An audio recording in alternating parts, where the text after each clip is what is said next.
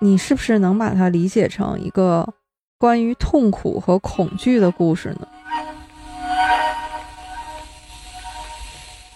这种悲哀不是那种大哭一场的那种悲哀，心之忧矣，如匪患衣。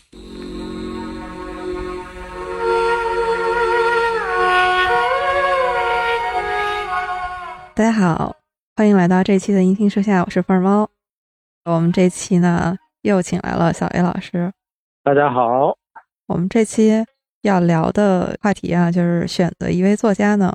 这个也是因为我们之前有一个读遍中国系列嘛，我们就一路走一路读。那今天呢，我们就走到了江苏，想聊的这位作家呢，也是我和小 A 老师。不约而同想到了这位我们都很喜欢的作家，就是苏童。对，我们都比较喜欢苏童。小伟老师，你还记得你是什么时候开始读苏童的吗？哎呦，那可真早了。讲王朔的那期，其实我讲过。当时我爸在邮局买了一摞《收获》杂志。嗯。其实那堆《收获》杂志里边，当时给我印象最深的就是苏童。我记得最早看的是《罂粟之家》，还有那个一九三四年的《逃亡》，嗯，很震撼，觉得哎呦，这小说还有这么写的。后来就是非常喜欢，就达到了那时候在中学写作文的时候，就老模仿那个 周彤的那种语气，他喜欢用的那些词，我也总爱借用。他有一些关键词啊，比如说。他农村，他不说农村，他叫乡村。他总爱说南方，什么血气，这都是苏童比较爱用的词，就是影响特别大。甚至后来上大学，都影响了我大学报志愿啊，就是特别想去南方，就想去南方。嗯，对。后来到了南京上大学以后呢，我一开始对南京这个城市的认识。甚至都是受到都童那个小说的那种气质的影响。记得当时有一个堂姐，她是住在南京的。我上大学了，他就来看我。他问我对南京什么印象，我当时就是用苏童小说里边那种语言，跟他描述了一下我对南京一开始的印象。因为南京老阴天下雨嘛，跟我们北方很不一样。嗯。我就说，我觉得南京潮湿，虽然是很绚丽哈，甚至风情万种，但是让人又感觉到有点萎靡颓废那种感觉。哇，哎，这几个词儿真的就是苏童的那个气息扑面而来。对，都是苏童的气息。我就说这种好像还有点阴气，就是南京的那种空气吧，就是感觉就是走来走去，你怎么走也走不出来。嗯，当时我说完，堂姐就跟那乐。就是苏童笔下，他最经常写的一个是枫杨树故乡，一个是香椿树街，都是这种青石板路，好像那个空气永远都是雾蒙蒙的，在一团水汽里面。对，地是潮湿的，墙恨不得都发霉了。就苏童给我的文学意象。就是它很美，首先是它的那些字词句都是很华美的，嗯嗯，它又是有一种晦暗的气息，对，就是它那种美不是那种阳光普照，然后一片光明的那种美，它是那种有点颓废，有点那个糜烂，有点是那种美，对，然后就是有毒，苏童的文字真的是。你读了以后就特别容易上瘾，对，上头。对对对，我也是第一次看他的作品呢，是在一套丛书里面，就当时好像是长江文艺出了一套《跨世纪文丛》。跨世纪文丛，对我知道那套书。对，苏童那本呢，书名是《红粉》，当然是他的一本中短篇小说集了。那本书看完以后，我就欲罢不能，然后就去找了他的。刚好那段时间市面上是有一套苏童文集的，我记得我就把那套文集能买到的，我就都买来读。当然，他那套文集是分门别类的嘛。对，好像是七本是吧？按它的题材和类型来分类的哈。比如说像你也很喜欢的那个《少年雪》那一本，主要写的就是乡村树街，飞越我的枫杨树故乡，那个是一册。红粉啊，什么妻妾成群啊，这些是收在婚姻寂景。对，还有什么末代爱情，总之就是他那套文集是苏童他到九十年代中期以前的吧，就是他早期中期的作品都收在那个文集里面。我现在我也觉得，如果想读苏童的话，那套文集可能是最好的。对，这套文集真的很好，很值得买。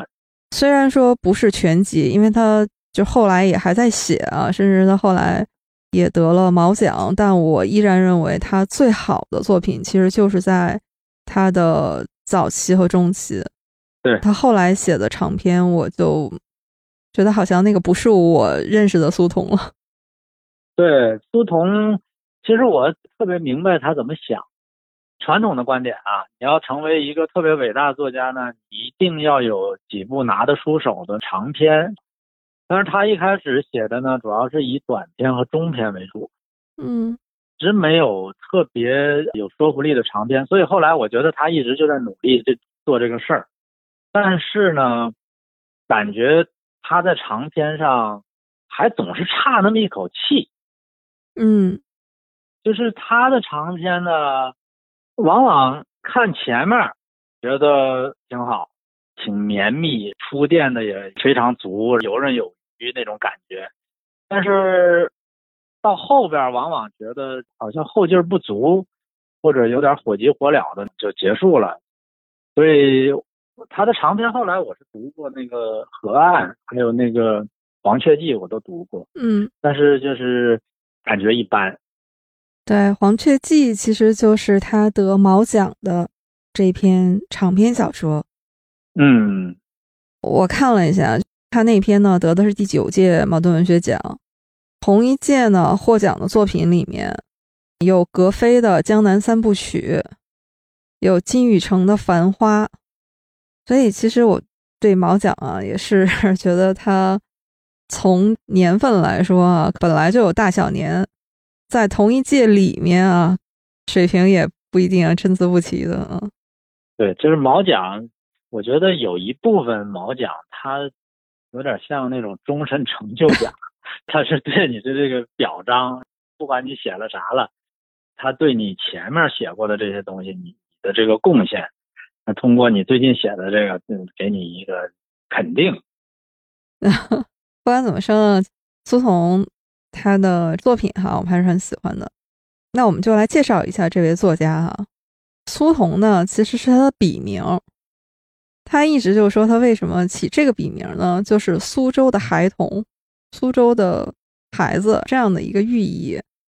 他姓童，他原名叫童中贵，确实不太像一个作家的名字呀。对，而且这童同贵这名字特别像一个古代人的名。不单像古代人的名字，也特别有点像地主家的长工的感觉。对，像他六三年的那个年代生的人，这个名字好像略有点腐朽，是吧？对，别人都起名都很进步，什么这这跃进啊，都是这个。然后他是六三年生在苏州，他整个从童年到少年到上大学，他大学就是在北京读的。嗯。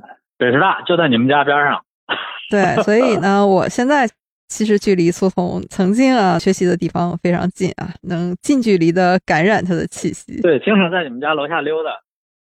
苏童呢，大学学的就是中文，但是他毕业以后呢，他就没有再回到苏州了。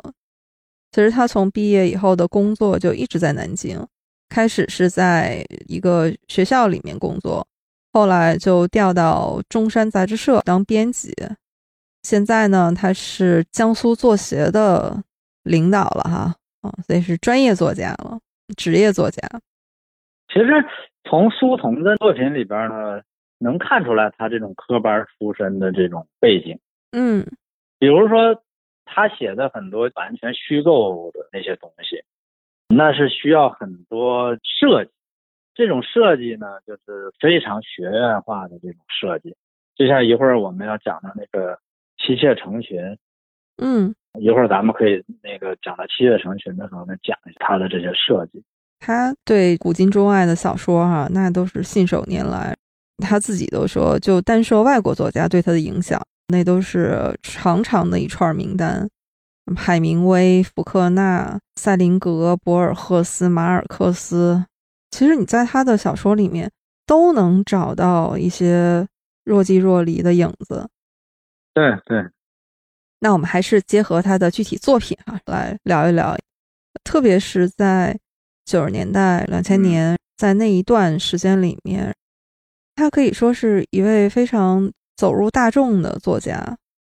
嗯嗯嗯，就是他的作品，包括影视化，在那段时间都是，咱们现在话说，就是他的出镜率是非常高的哈。他的《妻妾成群》是张艺谋改编成的电影，《大红灯笼高高挂》。嗯，小说《红粉》，李少红导演把它拍成了电影，同名电影。《妇女生活》是侯勇导演改编成了《茉莉花开》，章子怡主演。嗯，他那段时间。作为一个作家，他真的是做到了又叫好又叫座。对，因为苏童的作品吧，他有一些很适合改编的那种特质。比如说，第一点，他的作品戏剧性比较强。嗯，因为他作品里边很大一部分是写以前发生的事情。以前发生的事情呢，其实这些事情他都没有经历过，就是完全是这种虚构。嗯。有些作家只能写自己经历过的事儿，有些作家是能够凭空虚构一个故事。后一种作家其实挺难的，数量也是相对少。虚构的呢，他就可以非常天马行空的来设计，所以呢，他的戏剧性很强，很适合拍电影。第二个就是他的作品里边啊，动态很足，因为拍电影你一定要呃有动作。嗯，不能老是内心独白，老在那想。他的作品呢，其实挺暴力的。对，他的作品里边，首先死亡司空见惯，各种各样的死法。即使是人物相互之间的那种关系呢，人物的动作也是很多的。比如说摔摔打打，包括我们现在宫斗戏里边司空见惯的一些东西，其实我最早都是从苏童这儿看的。比如说什么那扎小人是吧？当然，最早《红楼梦》里边就有扎小人了，马道婆帮赵姨娘那个扎小人诅咒王熙凤，红《红楼梦》里就有了。但是我最早留下深刻印象就是那个《七妾成群》里边，对。这个二太太只是巩俐的那丫鬟，那宋宋濂的丫鬟，那个丫鬟对那个燕儿，对燕儿扎小人，对，还有你比如说她在《七妾成群》里演那个三太太，嗯，跟那个医生俩人。暧昧的时候就打麻将，打麻将的时候桌子底下腿缠在一起，像这些意象呢，都是很适合用电影来表现，就是动作性很强，什么摔门啊、扇耳光啊、砸人啊，他的动作特别多，很适合拍电影。另外就是，首先写过去的事情，你拍电影的时候你尺度就可以大一些，对吧？嗯，也比较好过。我们先来聊一聊他的《妻妾成群》这篇小说啊，因为它实在是太有名了。对对对对对，而且呢，就像刚才小袁老师说的，他的故事性很强，就是戏剧张力很足。对，很多小说开头就会给你留下非常深的印象，而且就这一句话，就会把你一下带入到那个故事和那个场景里面去。《妻妾成群》里第一句话哈。四太太宋莲被抬进陈家花园的时候是十九岁，就这一句话，它的信息量是多么的大呀！对对，基本上这样的一个画面哈就已经出来了。对，画面感很强。对，画面感非常强。其实《妻妾成群》，你要是说从故事来说呢，它也没有那么复杂，那就是字面意义上的妻妾成群啊，一个老爷。娶了四房太太、大太太，有三房姨太太，其实就是从四太太宋莲她的视角吧来看这一大家子里面各色各样的人。其他的三位太太，原配大太太、二太太呢是用这个小说里的设定啊，就是佛口蛇心，一个表面上和和气气，但是实际上比较阴毒的一个人。二太太叫卓云是吧？叫卓云。三太太呢叫梅山。嗯，三太太其实是敢爱敢恨，嗯，比较刚烈。对，比较刚烈。她看起来就是是一个很厉害的、不好惹的一个人，但实际上呢，是一个至情至性的人。他是戏班出身是吧？对对对，他是京剧的旦角嘛。嗯嗯。实际上，这样的人呢，是在这种复杂的斗争当中，其实我们就可以把它理解成宫斗啊。在这个宫斗当中呢，其实是不长久的。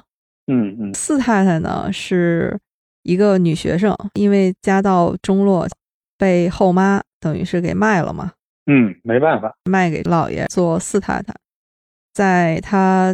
进了陈家以后发生的一系列宫斗的故事，就这里面还穿插了大少爷些纠葛。最后的结果呢，就是三太太和人私通的事情败露了，就是被二太太给抓住了哈。嗯，三太太就被老爷等于是处死了，就扔到了井里。四太太看到了这一幕，以及她在这个家里面经历的一系列的事情，然后她就疯了。嗯，小说的结尾，第二年春天。这个陈老爷，他又娶了一位姨太太，就是五太太。五太太进门对，整个就是这么一个故事。我现在再回来看这 篇小说的时候，我就特别有一种看《甄嬛传》的感觉。这个三太太梅山，你真的妥妥的就是《甄嬛传》里的华妃。开始的时候就是恃宠而骄，谁都不放在眼里。性情也是特别的刚烈，嗯，但是其实最后也是被赐死嘛，也是很惨的。所以苏童可以说是宫斗戏之祖。对，就是宫斗戏这些，人早就玩过了。比如说什么梅山怀孕了，就是三太太怀孕了，二太太往她喝的药里边加那个泻胎药，嗯，这些事儿就宫斗就就来来回回就这点事儿，所以说。苏童要是来写宫斗戏的电视剧，肯定特轻车熟路。当然，这个是一个故事哈。苏童自己呢，他是说，如果是说你就把这个故事看成一个，比如旧时代女性的故事，或者是说一个我们理解的宫斗的故事呢，而如果你就仅仅是这样说，我自己是绝对不会对这篇小说感到满意的。啊，对，苏童不是这个境界。对。他是觉得说，你是不是能把它理解成一个关于痛苦和恐惧的故事呢？嗯嗯。最开始读这个小说的时候，肯定看的都是故事哈，就是刚才我们说的这样的一个故事。但是我现在在读的时候，确实是从里面读出了很多那种你甚至可以身临其境的恐惧。嗯，就是一种对自己未知的命运。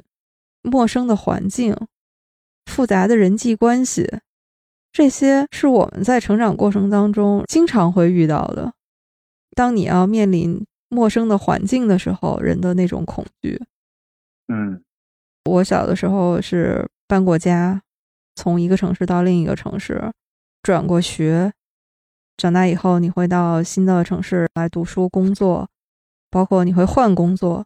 就是这种每一次其实都是一个环境的非常大的变化，就是那种惴惴不安，包括对未知的事情、对人际关系，我会觉得在这个小说里面，它是有很多非常具体的这种刻画和描写的。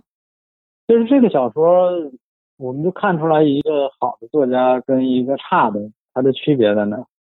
就是如果你把它就写成几个人争风吃醋，最后一个胜利了，母仪天下了，另一个坏的就特惨，就是坏人没有好下场，这就是最无聊的，真真的变成宫斗戏了。是的，但是苏童这个里边呢，他写的这种为什么能震动人心？就是他是一个悲剧，嗯，但是他这个悲剧呢，在我看来啊，他有两层的悲剧。首先，我们都能很清楚的就看到的一个悲剧，就是在这种男权社会的这种环境下，就是女性这种任人摆布、注定的这种悲剧的命运，就是你没有办法保护自己。是的，这是一场悲剧。其实我看这个小说，我觉得更深的一层悲剧就是说，除了女性被男权迫害以外，就是你头上面临一种不可动摇的权利的时候，受害的人，这四个太太都是受害者。对，受害者呢，永远也不会联合起来反抗，受害的人总是自相残杀、自我消耗。是的，这四个太太之间互相斗，这才是最大的悲剧。那个权利他根本什么都不受影响，你们就在这斗吧。对，这是一种社会中非常真实的处境，所以我觉得这才是最大的悲剧。妻妾成群让我最震动的其实是这个，嗯，可悲，这个太可悲了。也是因为他们的力量本身太弱小，这就是真正的人性。哎，我一下子被震撼了。反正不同的人从里边看到不同的东西。其实我这次读的时候，关注到一个非常小的细节哈，苏童他给这几个人起的名字，大太太哈，她叫玉如；二太太呢叫卓云，到了三太太，她叫梅山，这名字里带一个梅花的梅嘛。四太太呢叫宋莲，莲花的莲；五太太叫文竹。嗯，你就会发现，从三太太开始啊，他们的名字里面有梅花，嗯，四太太莲花，五太太竹子啊，文竹，嗯，这些意象都是在咱们中国传统文化里面是最美好的。哦，对，这梅兰竹菊啊，打麻将里的会儿啊，莲花那是花中君子啊，就是他们都是从他们这个名字赋予他们美好意象来说，对，这三位女子她都是美好的、高洁的这样的一种象征。嗯，我们虽然不知道五太的最后的命运啊，但是如果这样来推想的话，其实，在这样的一个陈家的花园里面，这些美丽的花花草草无一例外，最后的命运都是被摧残的。嗯嗯，对，所以就是这种美好的东西毁灭给你看，这个就是最大的悲剧嘛。嗯嗯我们就说苏童他文字之美。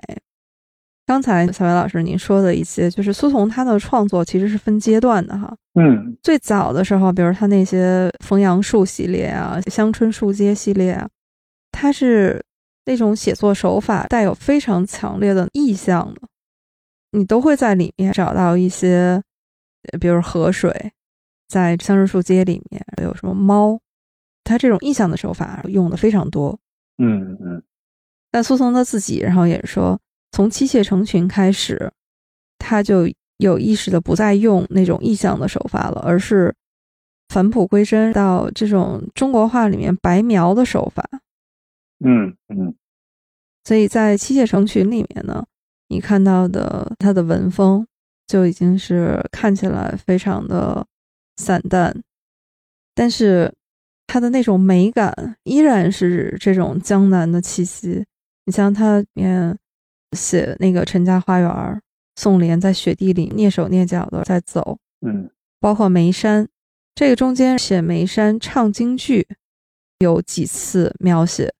第一次就是他在花园里面唱，唱的是杜十娘，这个时候是他的唱的戏曲打动了宋濂，两个人就交谈了几句。眉山说这个是杜十娘，是他在跟陈老爷之前最后一次登台唱的这一曲。两个人就开始有了一点点惺惺相惜，然后开始了交往。嗯他其实也是有隐喻的，那杜十娘最后的命运，那不就是投水吗？对，反正苏童他特别好的就是他通过他这些小说，不管是哪个主题的，他构造了一个世界，就是属于他的那种世界。在这个世界里边呢，有一种独特的腔调，他的文字有一种独特的腔调。他的这个世界里边的那些价值观啊，什么这些东西，跟别人的世界里都是不一样的。你比如说苏童笔下的这个男性，都是那种或者未老先衰啊，或者都是比较颓废；女性呢，大多都是红颜薄命啊。反正就是他这个世界里，感觉一切都在崩塌。是的，不管是现实的世界，还是他架空历史的世界。对，因为我是在中学的时候读苏童，大量的读，可以说是我在高中的时候特别喜欢那个作家。我现在觉得有一个特别明显的分界线，就是我上大学以后，我就几乎没有再读过苏童。嗯嗯，啊，对，您读的时候也是在中学的时候读的哈？那也是中学。我觉得特别有意思，就是他把您带到了南方。嗯，但是我的感觉是，他没有跟我一起到大学。嗯，就好像永远他就停留在了一个我中学的时候的记忆。那种少年的看他的文字的那种印象里面，嗯，但是确实是这次重读，肯定是和你在中学的时候读啊，那个感觉是完全不一样了。对，后来为什么对他的小说读的少了？其实有一个原因啊，我想，就是我们之前说到他的这个小说戏剧性特别强，这个戏剧性强啊，它是一个双刃剑。一方面呢，就是读的时候比较容易读下去，因为它有故事起伏波澜啊。嗯，但是呢，它也有缺点，戏剧性过强的东西啊，如果你阅历比较多了以后，或者你读的书比较多了以后啊，因为各种各样的情节啊，反复在各种作品里边出现，一个你就会觉得似曾相识，这样呢。实际上反而降低了小说表现力的强度。对，比如说你第一次看见打麻将桌子底下腿缠在一起，你觉得挺震撼。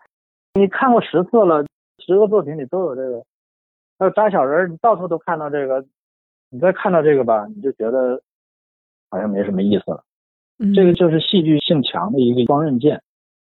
然后苏童这个小说呢，它当然优点特别多。之前我们。说到他呢，学院派的那些设计啊，嗯，我我讲一下，我觉得他好的地方。好的，首先他的这种首尾呼应哈，一开始杜太太宋濂被抬进大门，嗯，到这个园子里，首先发现的是一口井，老觉得这个井好像有点阴森。最后结尾呢，就是三太太梅山被扔到井里了，宋濂呢就是天天绕着井走，有点发疯了。最后武太太又进门了，他的首尾这个呼应。首尾呼应呢，挺好的，但是现在看呢，又有点觉得有点稍微有点 雕琢了，啊，有稍微有点雕琢。你说的这个雕琢这个字很好。还有呢，你比如说它有些设计，比如说它里边啊有一个很好的道具叫箫啊，对，就是我们说写小说，就除了你这个典型人物、典型事件，最好有一个贯穿始终的道具。你比如说李安拍那《断背山》里边那个衬衣。男主角的衬衣是吧？嗯，你看苏童这里边呢，他就设计了一个箫，这个箫呢，对整个这个故事的情节起了一个贯穿的作用。嗯，比如说最早这个宋濂跟这个老爷的儿子，就是那飞普，怎么生情的呢？就是飞虎在那吹箫，他听着了，心里为之一动，他想到自己也有一只箫，是他父亲去世后留给他的，但是不见了。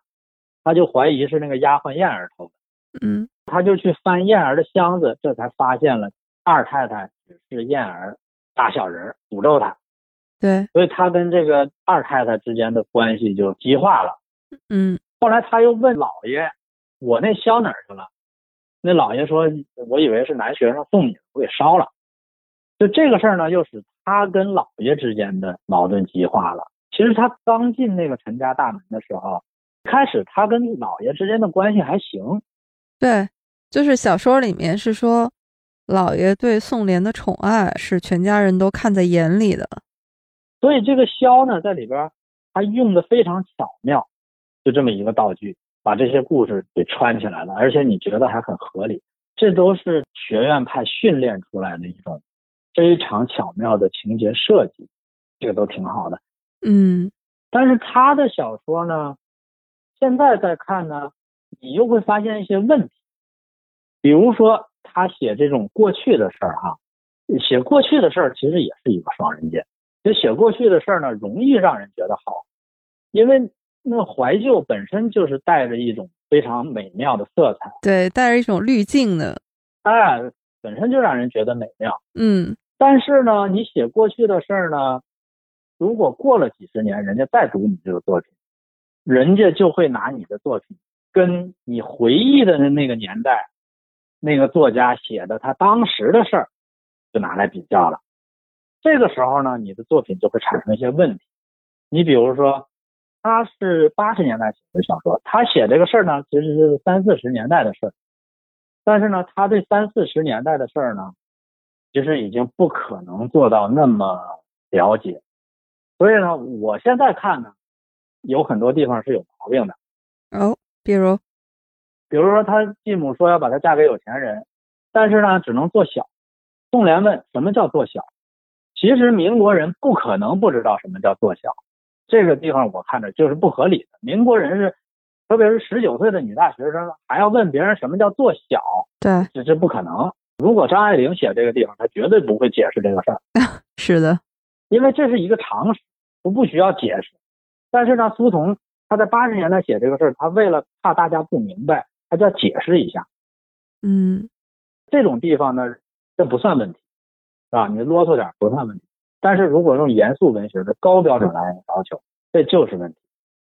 嗯还有一些不合理的地方，比如说宋濂作为一个上过大学的女学生，在三四十年代那种比较的那种环境下，她在生日宴上当着那么多人的面去亲陈左谦，这不可能。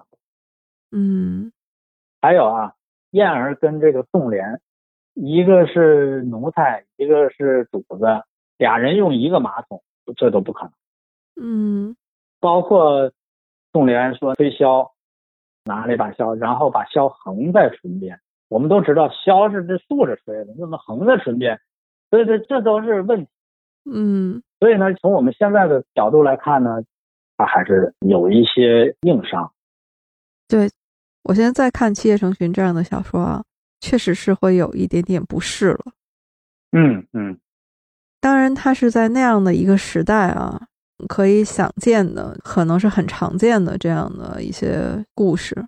嗯但是呢，整个的这个呃小说里面，他对人物的刻画，苏童他自己也说，他并不是想仅仅的就写成一个宫斗的故事哈，他还是希望你能从里面感受到这种恐惧的。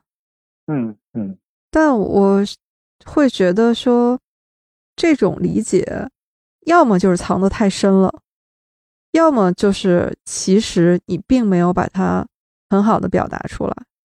嗯嗯在这样的一个故事里面，我们看到的就是还是在反反复复的写这几个女子之间的争斗，也包括一些，比如姨太太什么和人的私通，大少爷和四太太之间的暧昧。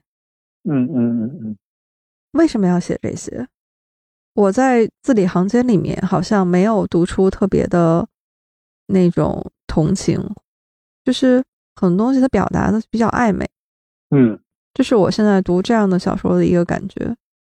他们都是可怜人，但是呢，到底在你这个小说里面，他们的可怜之处和那种他们应该被同情的地方，我觉得他反正是我不是那么满意的地方吧。就其实我也有这种感觉。沈从文说过一个，就是呃，写小说要贴着人物来写。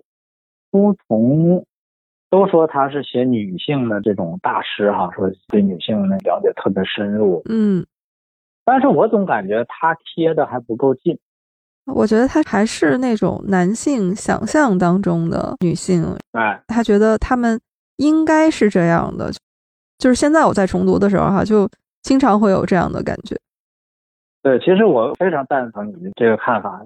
我一直也有类似的想法，就是男性作家来刻画女性是非常非常难的。嗯就比如说伟大如陀思妥耶夫斯基这样的作家，我看他写的《卡拉马佐夫兄弟》的时候，就是那里边写到的几个女性，什么格鲁申卡什么的，就是没有一个让我觉得是能站得住的。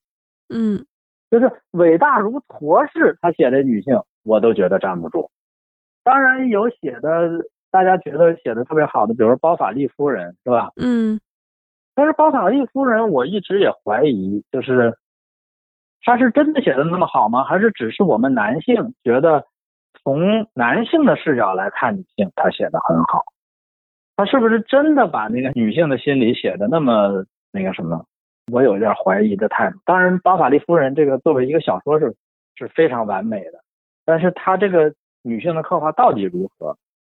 是不是是只是从我们男性视角来看是一个非常成功的？这个我也是有有怀疑的。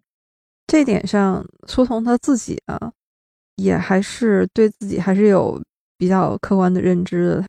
因为就像你说的，很多人都是觉得他写女性写的很好，因为他的小说里面女性是非常主要的人物形象啊。他的有很多小说甚至就是以女性为主的，你像《红粉》《妇女生活》这种。对他以女性为主的小说好像更多一些。对，所以他带着一种阴柔的气质嘛。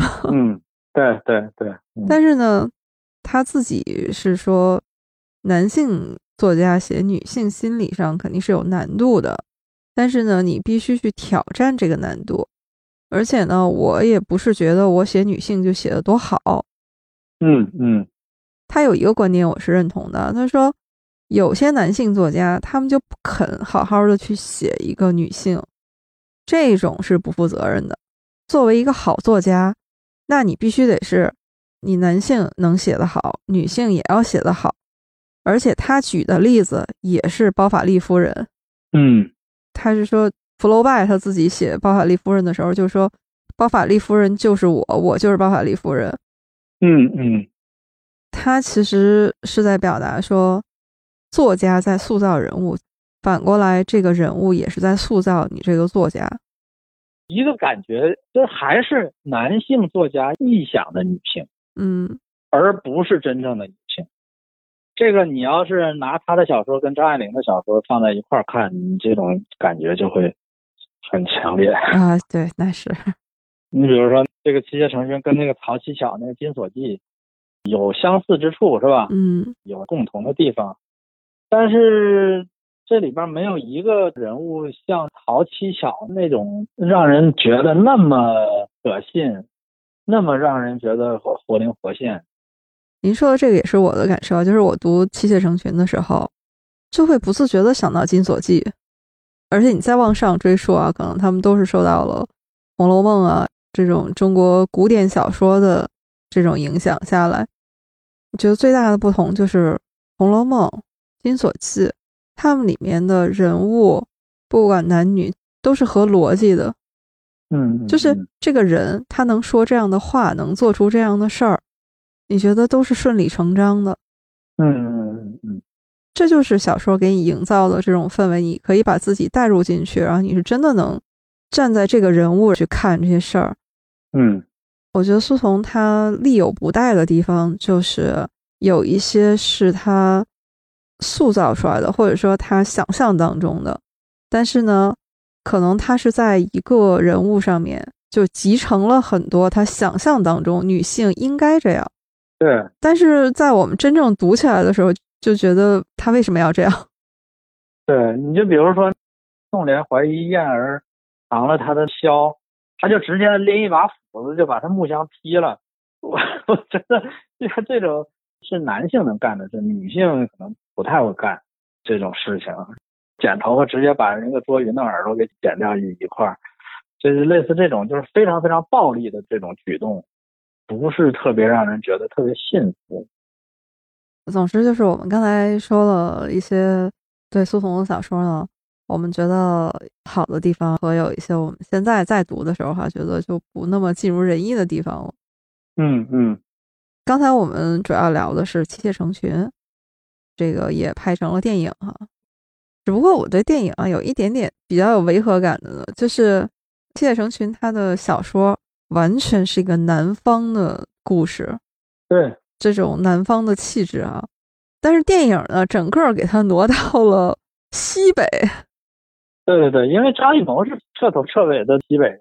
对，就让我看的时候，有的时候会出戏，包括人物的形象，反正确实是会和我看小说里的那个感觉就会不太一样。我现在我在读小说的时候，我也很难把小说里的人就替换成电影里的那个样子。可能只有三太太，就是那个梅山啊，我觉得是 OK 的，因为他选的是何赛飞嘛，本身是一个越剧演员，那个还可以，其他的我都有点对不上。嗯，觉得苏童他讲旧时代故事这种味道还是正的啊。是我外婆呢是无锡人，无锡就跟苏州挨着嘛。我小的时候，她也会给我讲一些难的这个事儿。他讲的那些故事给我的感觉，就是故事不一样啊，但是给我的这种感觉呢，就跟苏童他讲的这些故事的那种味道是一样的，就是那种很阴暗、难以言说、很压抑，这个意思是对的。嗯，比如说他给我讲一个故事啊，我外婆她有四个叔叔，加上他爸，他们五个人呢都是留学生。嗯。差不多是中国最早的那波留学生了，其中有一个老三呢，之前就已经给他娶了一个太太了。嗯，回国的时候是坐船，正好那个船上到了码头啊，有士兵上去抓人，然后当当当当就放枪，他胆儿小，就吓疯了。哦，回到家里边呢，就变成一个傻子了。但是他跟他太太呢，就还得一起生活。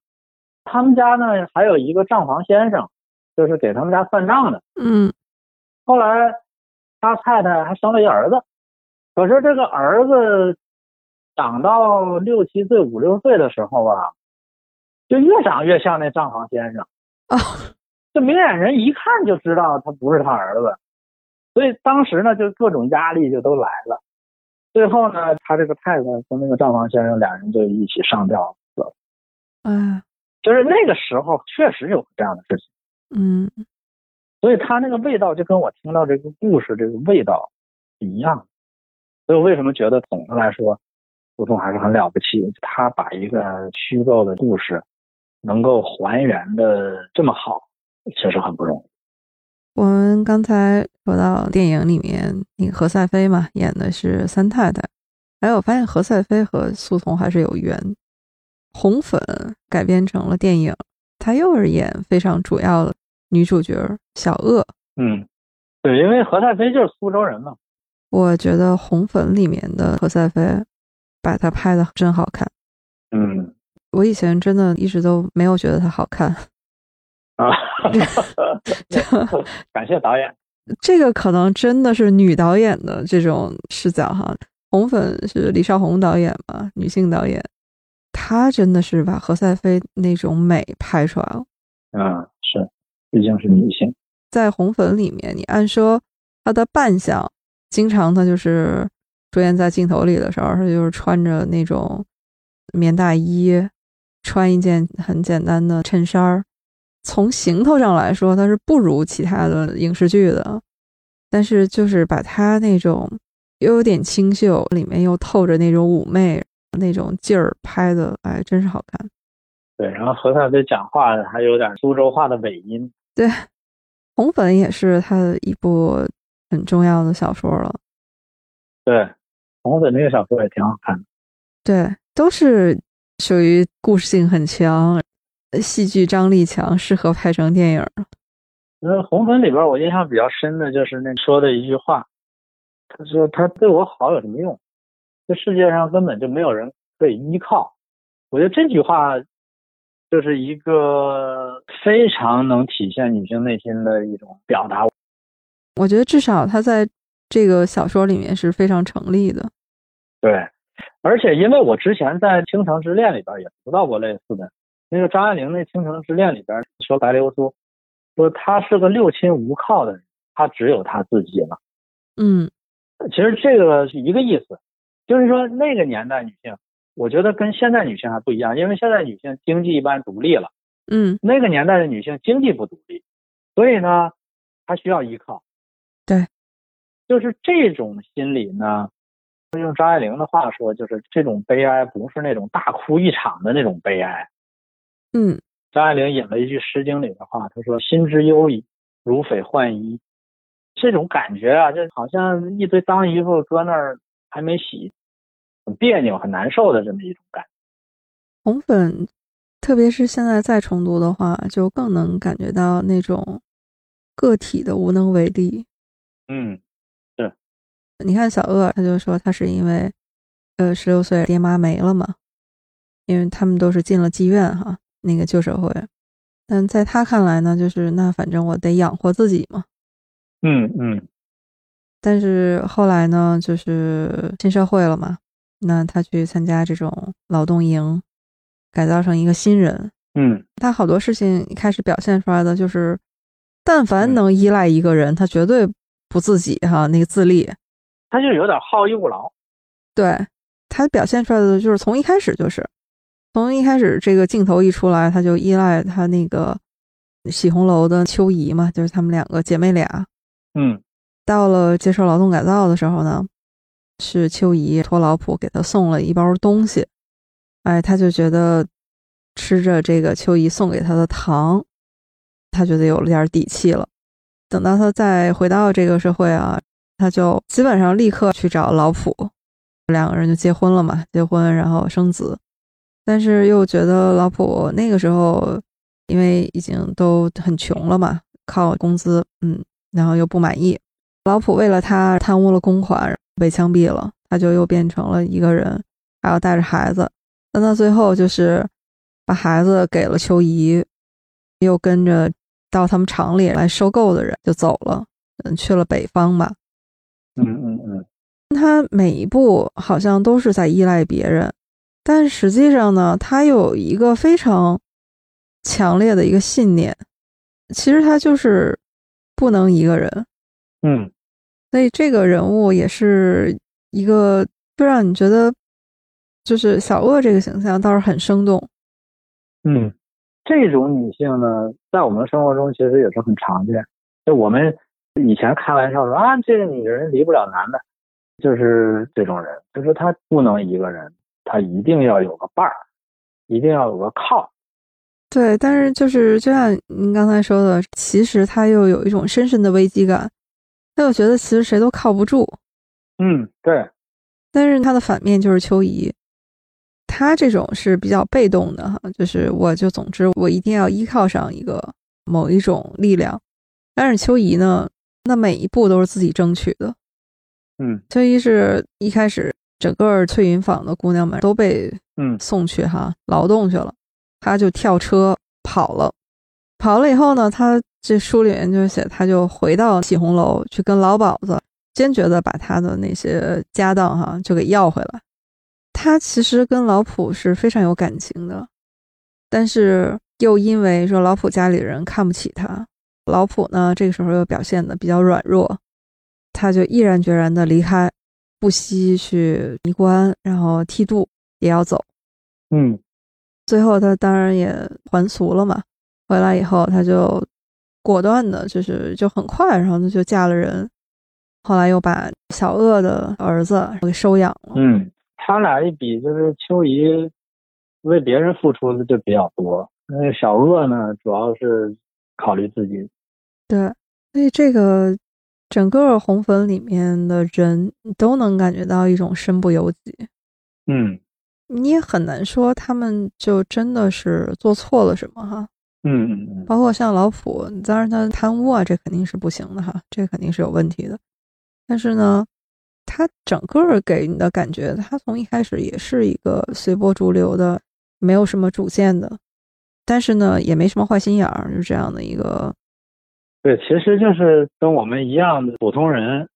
我们普通人谁又能说自己如何能掌握自己的命运？大部分时候我们都是被动。红粉这个电影，因为最近我也是又重看了一下，他电影里当然有很多问题哈，那个就不多说了。但是我觉得就有一点，他让我特别感动，他把那种旧，就是这种质感拍得很好。嗯，就是他镜头里面出现的那些老房子、那个河道，家里面的摆设、家具、人物的样子，哈，让你特别有说服力。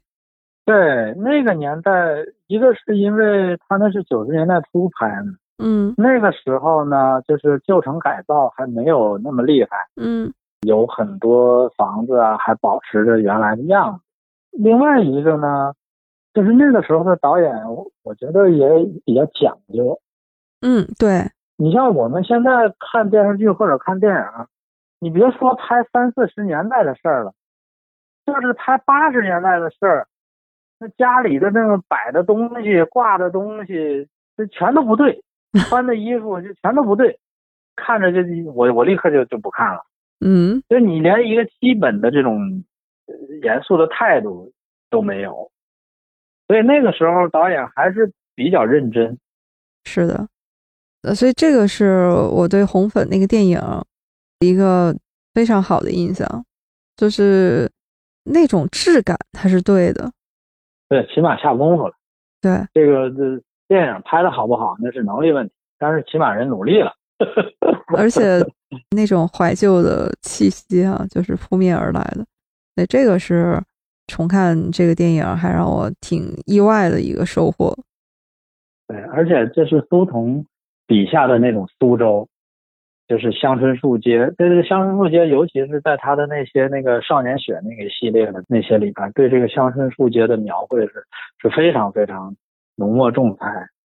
我不是苏州人，但是我在二十年前的时候去过一趟苏州，那个时候苏州，我当时立刻就想到苏童的小说。嗯我那时候去的那条街呢，是苏州一条很有名的街，就是叫山塘街。啊，对，山塘街呢，一直通到虎丘嘛，它也是沿河的一条街。对，哎呀，当时我就觉得那山塘街特别有味道，你还能看到两边的那种低矮的房屋，好多店，我在北京、上海都已经看不到那种店了，比如什么粮店、什么裁缝店、小书店，这种小小门脸布店都有，就就感觉特别好。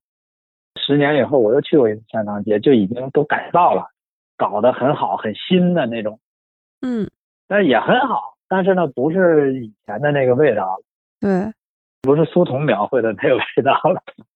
你去过苏州吗？我去过，而且我还就是去了您说的那个山塘街。山塘街是吧？对我，我对山塘街印象太好了。我在苏州，就是我去山塘街那天呢，刚好就是春天，那天下着蒙蒙细雨。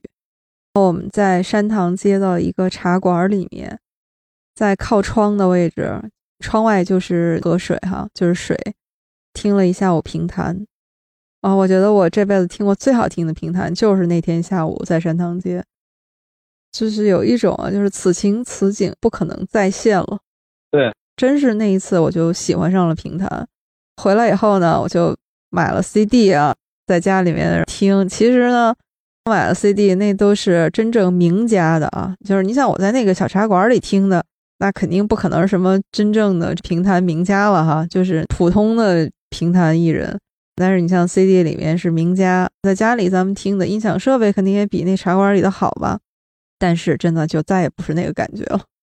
对，那个评弹真的是很迷人。我对评弹特别有感情，因为我小的时候在上海跟我外婆住过，我外婆就是一个评弹迷。当时呢，她有一个收音机，每天一到播评弹那个点儿，她立刻就叫我，让我给她调到播评弹那个台，她要听。就那时候，他最喜欢的演员我还记得叫蒋月泉，啊，对，蒋调哎，苏州话叫蒋调。哎呀，那是评弹真是太美好了。是红粉里面也是有很多次评弹的出现。对您刚才说香椿树街啊，就是少年雪那本儿里面，对我也是印象特别深，有一篇叫《舒家兄弟》，对对对，那篇特别好。写的是叔公和叔农是兄弟俩，韩立和韩真呢是姐妹俩，这讲的是这个四个少年的故事。一开篇啊，写的就是您刚才说的老山塘街的那种场景。嗯，在南方有许许多多这样的街道，狭窄、肮脏，有着坑坑洼洼的麻石路面。谁要是站在临街或者傍河的窗子边，可以窥见家家户户挂在檐下的腊肉、晾晒的衣服，窥见室内坐在饭桌前吃饭的人，以及他们一整天的活动。嗯，所以我要说的也许不是故事，而是某种南方的生活，如此而已。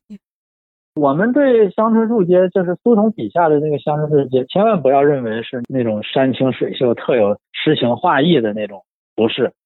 苏童说那个乡村树街那个河，河面像一块铜，像锈烂的钢铁，嗯，是是那种破败的。是的，呃，后来我查过，就是不同笔下的乡村树街，虽然很像山塘街，但不是山塘街啊。他是以他小时候生活的那条街叫祁门外大街。也是在苏州城北的一条呃沿河的那么一条小街，对，他对乡村树街的一个刻画就是城北地带嘛。对他这本范文写我是特别喜欢啊，但是很多人可能觉得有点太暴力或者太黑暗，它里边确实有很多很暴力很黑暗的东西。就是我这辈子读小说，第一次小说里描写的。内容残忍到我不忍读下去，就是不同的小说，就是他那个刺青时代，嗯，那里边呢，就是有一个小孩九岁的时候呢，在火车道边上玩，一不小心，这火车把他的一条腿给压断了，所以他就变成瘸子了，所以他就叫小拐，嗯，他一直都比较自卑了，但是后来呢，相反呢，他就非常想。体验一下那种成功的感觉，然后他就塑造自己的形象。就过了些年，他居然成了街上很多小混混追随的领袖。嗯，但是他最后的命运很悲惨。他们敌对的那个帮派有一次就把他给抓着了。敌对那个帮派呢，就把他带到一个车床厂，那个人就举着那个转动那个砂轮，说我要把你的那条好腿也给你截断。读到这个地方，哎，我就残忍的，我就不忍再读下去了。就是苏童把那个人性的那种恶呀、那种暴力呀写到了极致。最后呢，虽虽然那个好腿留下来了，但是那个他那个对头呢，在他额头上刺了两个字“孬种”，这就是他刺青时代的那个刺字。他就一辈子就得背着那个额头上的那个孬种。嗯，我们觉得好像南方人是那种柔软温和的哈。但是苏童笔下的那种童年呢，反而是最硬的。他写的是那种原始的那种无知，由于无知，还有那种社会的无序带来的那种暴力，还有对暴力的那个崇拜和热爱。王朔的《动物凶猛》也是写少年的那种有很多暴力的情节，但是王朔的那种暴力跟苏童的暴力一比，那就简直就不叫暴力了。那就是小孩闹着玩了，就变成拍个砖啊什么的。就苏童这个就是让你不忍看。但是我觉得苏童为什么会写这些东西？我觉得每个作者写作其实最终都是为了解决自己的一个心结。嗯，呃，苏童呢是小学二年级的时候得过一场大病，好像是有生命危险，就是休学了半年。按他自己的说法说，就那半年不能吃盐。他可能一直处在那种提心吊胆的那种生命受到威胁的那种环境中，他肯定也会有一种自卑啊，或者有一种什么这种心理。我估计他可能肯定也遭遇过暴力事件。我觉得他这个《乡村树街》这些小说系列呢，就是要解决他少年时候的这个心结。嗯。另外，我想讲一下，就是苏童的他这个出身，让我产生共鸣的也是一个原因，就是他虽然是在。苏州长大，但他并不是苏州人。嗯，他爸呢是那个地方叫扬中，就靠近镇江的一个地方。扬中那个地方呢，虽然也是长江以南，但是呢，他的语言呢是跟那个江北话是接近。那么在他小的时候呢，在苏州的街上，他们是被认为是苏北人，就是上海人、苏州人，就是对苏北人的这种地域歧视是非常非常厉害。苏童他写苏州呢，我们看上去好像是一种寻根或者说是乡土，但是呢，他并不是真真正正的苏州人，所以他生活在这个地方呢，他看到街上的那些事儿啊，他既是一个亲历者，但是他同时又有一种旁观者的姿态，因为他不属于这个群落。嗯他既有一种偷窥者视角，同时呢，因为他毕竟生活在其中，小时候又有一种暴露狂的这么一种感觉，所以他这个角度是非常有意思的一种角度。哦，因为我小的时候是我是在沈阳长大，但是我也不是沈阳人，我父母都不是沈阳人，都是南方人。嗯其实对他写的这个童年呢，我特别有共鸣。哦，您这么一说的话，很多就合理了。嗯，就很多事儿你就明白了。真的是我以前从来没有从这个视角考虑过，但是您这么一说的话，我觉得就能理解很多东西了。对，您说的这个，他又亲历，但其实又不是把自己完完全全放在其中，带着一种旁观的审视的这样的一种视角，确实是他的小说里面，特别是乡村住街这一块儿。对，因为用他自己话说，就是他小的时候特别怕别人问他你的籍贯是的，小孩最怕跟别人不一样。这个我特别有有体会，就是我在沈阳的时候，我经常也为我的这种南方人的这种身份也有焦虑。嗯一到同学家吃饭，小薇也不喝酒，也不像咱东北人，也不吃面，就爱吃大米饭。说你长得就不像东北人，你长得这么秀气。小的时候其实是有一点自卑，就是由于感觉自己没有融入沈阳这个地方。你说的这个，我的感触可能会更深了。就好多人都说听我口音听不出我是哪儿的人，啊，是因为我在很小的时候，语言这个事儿，其实在我心里面就形成了一种障碍。刚搬到大连的时候，那你一张口肯定是沈阳话嘛，对对，大连的小朋友呢就会笑话你。其实你现在想想，都不是什么恶意的哈，但是就是其实就是你说的，你和他们不一样。对，这他不是故意的，但是你很。对，是。我们知道哈，沈阳话和大连话就完全是两套体系了哈。沈阳话是东北话，大连话呢其实是胶东，就是山东话的那个，就完全不一。而且呢，你在那儿就只有你一个是这样的，对，一下子就产生了自我怀疑，那就觉得哦，那我应该和身边的小朋友一样啊。小孩嘛学习能力也很强的哈，啊，一个学期吧，你下来以后，大连话你就能说的非常的熟练了。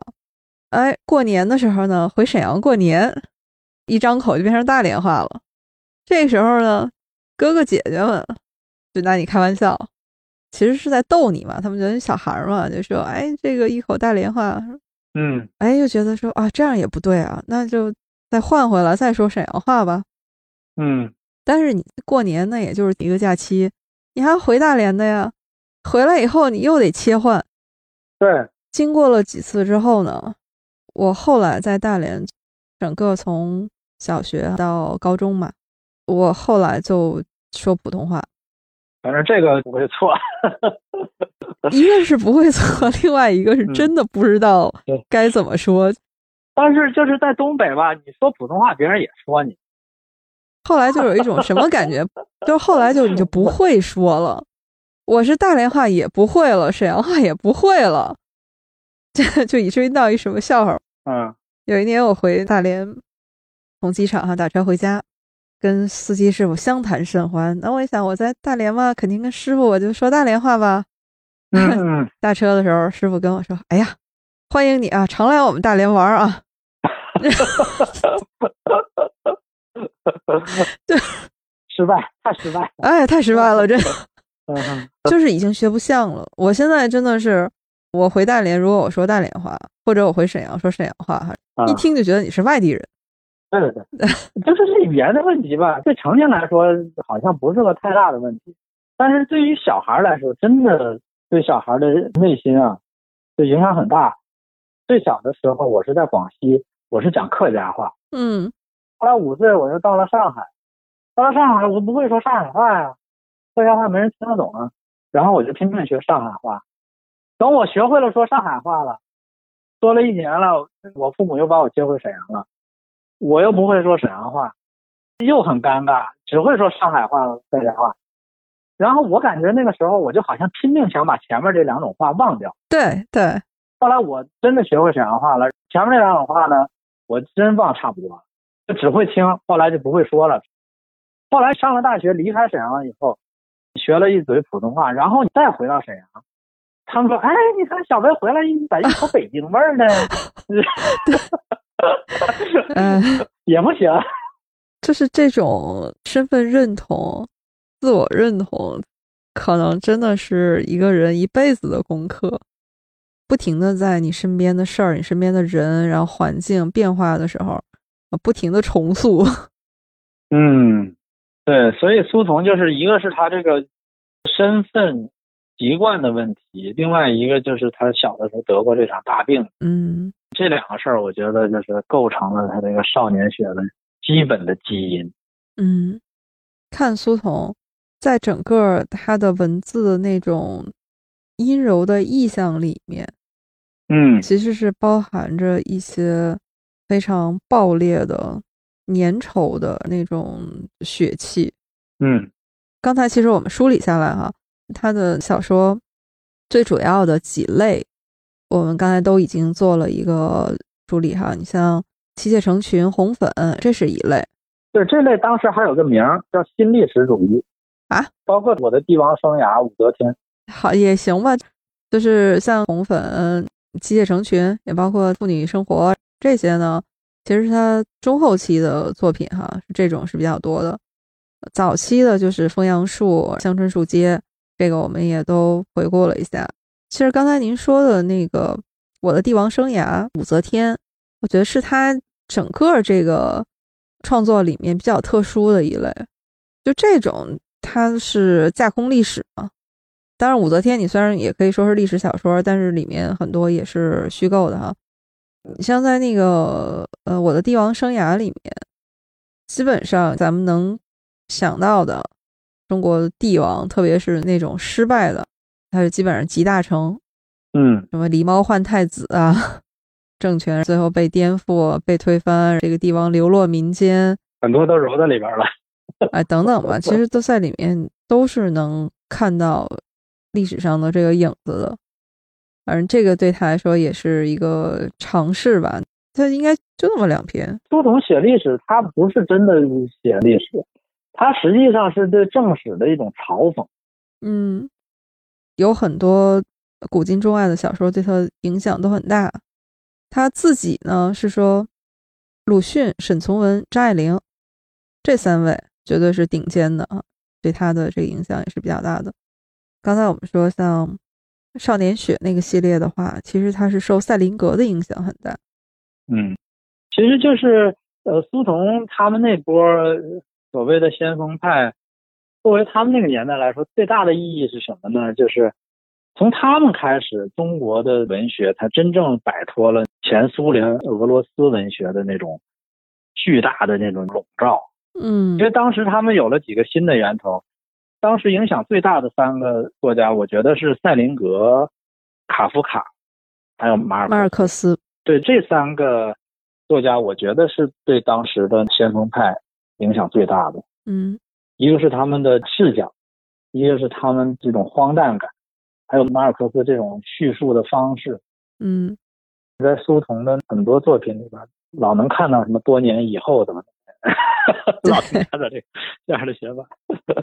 对，多年以后，当少校面临性兴退的时候，总会想起父亲带他去看兵的那个下午。嗯，对对对，在他们之前的作家，包括一直到张承志啊，什么路遥啊。还是一种好像写小说要警醒世人那种劝化的那么一种感觉，嗯，从他们这儿呢，我觉得是回归了文学的真正的功能。我觉得文学真正的功能还是让人感动，甚至是消遣，甚至就是一种真诚的倾诉。我觉得这还是文学的本质。嗯，我看过一篇他接受的访谈啊。就是他自己是亲口说，他最满意的是他的短篇小说，他觉得他创作的中长篇小说他都不满意。我们也有点同感啊。对啊，他自己也知道，但是他后来还是在写长篇。对他要证明自己，所以苏童这点是很了不起的。你从他的作品里边吧，能看出来，他是在享受写作这个过程，嗯而不是像某些作家，就是我主要是通过写作获得一种名声，嗯所以呢，他总是在抛弃自己以前熟悉的东西，他去追求一种变化。我觉得这个特别难能可贵。而且苏童有一点厉害的，他一直在追求一种跟别人不一样。嗯就像他一开始最早写的那批小说，他自己也讲过，他说我那时候最重要的出发点就是我要写的跟别人不一样。嗯，我会觉得说，为什么我们能从他的小说里面，好像透过小说能看到他这个人，嗯不管他的经历也好，他的很多理念，就是他自己对小说是有他自己希望能够表达的一种特点。他自己是说，作家你是要审视自己真实的灵魂，你首先要塑造你自己。第二，他是觉得真诚的力量是无比巨大的。在他的这个文字里，不管是早期的还是后来的，我们喜欢的或者不那么喜欢的，但我确实是觉得他的文字里面，你能够看到一种真诚的东西。对，包括他的那种恐惧，就是他因为小时候生病，他产生的那种恐惧，我觉得一直都延续在他的作品里。因为生病，他对自己身体的那种忧虑，所以他小说里的男性都是未老先衰的，都是身体出问题的。对，我现在就有一个感觉，我们一提起苏童啊，我觉得也是有一点上世纪的老作家的感觉了。啊，对对对对对，这个在我心里面会有一个错位，因为我说了，他留在我心目当中不可磨灭的印象是我中学时代我看他的那个样子，那个时候还是一个中年人啊。苏童文集前面都有他的照片儿，觉得是一个儒雅的、帅气的中年作家的形象对，挺帅的。啊。对对对，嗯，一看就是南方人啊，这个样子。对，中间这段时间呢，我基本上把他就放在那样的一个位置上，所以他在我心里的形象基本上就是凝固在那儿的。啊，定格了。对，我觉得最好就把它就放在那儿吧，因为他后来再看他后来的作品的话，其实是有一些些失望的。我会觉得是一种庆幸啊，就是后来我就没有再追随他一路下来，不然的话，我会有一种他确实已经老了。啊，不过我还没放弃苏童，我还期待他能够再写出一些比较好的东西来。我对他还是感情可能特别深。他在我心目当中的位置，他就停留在那个最美好的记忆里面就可以了。啊，就可能我觉得我对他的感情没有您这么深厚。啊，作家里边，我现在觉得有期待的是谁呢？是那个像双雪涛他们。啊，双雪涛他们啊，年轻的一代。双雪涛，我觉得就是我们这一代，嗯因为是这样的，就是我们小时候读的书，其实你现在想想都是那种德高望重老前辈的书，是缺乏你同时代的人的声音的。对，双雪涛呢，他是刚好在这个时候他出来了，写的是我们那一代人的沈阳，刚好那个时间是差不多的嘛，七零后啊、八零初啊，大概是这个时代的人，嗯所以我是觉得像你的同龄人写的你这个时代的故事，我觉得我是愿意一直会看着他，呃，我会很期待说，哎，那你接下来写什么？我觉得这种是比较特殊的，嗯。其实有的时候我们俩的意见不是太一样，啊，但是呢，我们能互相能吸收对方的一些东西，听取对方的一些东西，嗯，我觉得这个挺好的。对，特别是我们刚好又是天然的就会有男性和女性的视角嘛。对对对对对对，还挺互补的。对，所以每次我觉得和张老师聊天儿，我既能把自己想说的说的很痛快，一边呢能得到您的回应，一边呢又能从您这儿吸收到哎更丰富的东西，我觉得特别开心。我们今天啊聊苏童又是非常意犹未尽啊。我们一直都说银杏树下呢，我们是有几个小的系列吧。你比如说像国内文学的这个，就是我们有一个读遍中国系列，这样一个一个地方选取一些有代表性的作家作品。嗯嗯苏童绝对是可以代表江苏的，嗯，所以这个是江苏队前锋。对江苏这一战啊，特别是当代的作家哈，因为我们第一季的时候，江苏选的是汪曾祺先生嘛，老家在江苏，也写了很多高邮的作品。那我们觉得当代的苏童绝对是可以代表的。嗯，我们今天这一期聊苏童呢，就到这儿。如果是大家有一些你对苏童的作品啊，有一些什么样的看法和意见，我们也特别欢迎你在评论区啊来留言，来告诉我们苏童在你心目当中是一个什么样的存在。嗯，感谢大家。非常感谢大家收听订阅我们的节目《银杏树下》。如果您觉得我们的节目还不错呢，也欢迎您哈转发推荐给您的朋友。非常感谢，这期我们就到这儿，拜拜，拜拜，拜拜。